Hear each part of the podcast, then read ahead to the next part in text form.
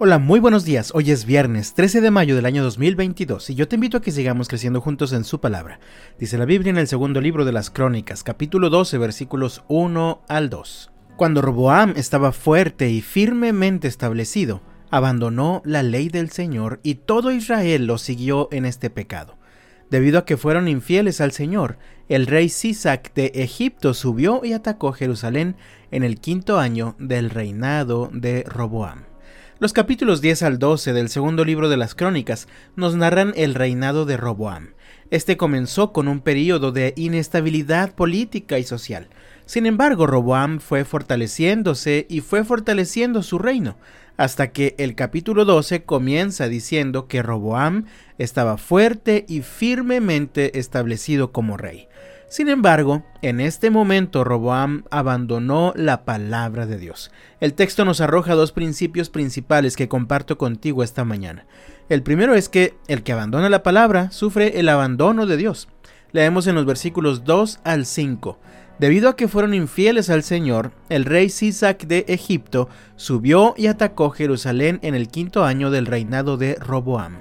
Llegó con 1.200 carros, 60.000 caballos y un ejército incontable de soldados de infantería, integrado por libios, suquienos y etíopes.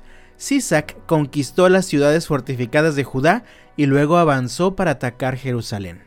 Entonces el profeta Semaías se reunió con Roboam y con los líderes de Judá, quienes habían huido a Jerusalén por causa de Sisac. Semaías les dijo, Esto dice el Señor, Ustedes me abandonaron y por eso yo los abandono en manos de Sisac. Parece que Roboam hizo lo que muchos de nosotros hacemos. Mientras nos sentimos vulnerables, mientras nos sentimos débiles o mientras pasamos por necesidades o dificultades, buscamos a Dios con desesperación y tratamos de serle fieles. Pero cuando nos sentimos fuertes o seguros, lo abandonamos pues esto tuvo grandes consecuencias en la vida y en el reinado de Roboam. Inmediatamente después de abandonar la palabra y entregarse al pecado, aparece en escena Sisac, rey de Egipto. Aparece acompañado de un incontable ejército con el que ataca Jerusalén. De nada sirvió que Roboam hubiera fortificado las principales ciudades de Judá. Estas fueron conquistadas por Sisac y su ejército. Y como leí en el versículo 5, aparece el profeta Semaías con un mensaje del Señor para Roboam y todo el pueblo. Ustedes me abandonaron y por eso yo los abandono en manos de Sisac. El que abandona la palabra sufre el abandono de Dios. Segundo principio, el que se humilla y reconoce sus errores disfruta la misericordia de Dios. Leemos en los versículos 6 al 8. Entonces los líderes de Israel y el rey se humillaron y dijeron, el Señor es justo al hacer esto con nosotros. Cuando el Señor vio el cambio de actitud en ellos, le dio este mensaje a Semaías. Puesto que el pueblo se ha humillado, no le destruiré completamente y pronto le daré cierto alivio. No usaré a Sisac para derramar mi enojo sobre Jerusalén, pero serán súbditos de Sisac para que conozcan la diferencia entre servirme a mí y servir a los gobernantes terrenales. Cuando el rey y los que estaban con él escucharon el mensaje del Señor, se humillaron y dijeron, el Señor es justo al hacer esto con nosotros. Ellos reconocieron su culpa, reconocieron sus errores y cambiaron su actitud hacia Dios. Y nuevamente el Señor les envió un mensaje por medio del profeta Semaías.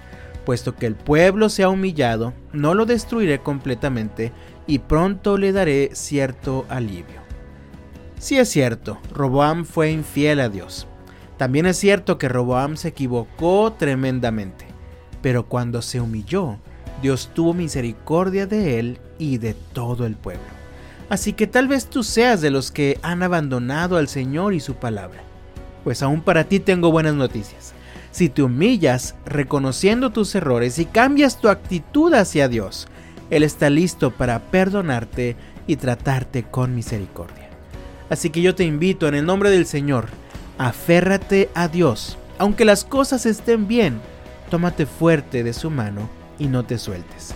Y oremos esta mañana, Señor, ayúdame a permanecer a tu lado, viviendo tu palabra todos los días de mi vida. De todo corazón deseo que el Señor te bendiga este viernes, que tengas un fin de semana lleno de su bendición y hasta la próxima.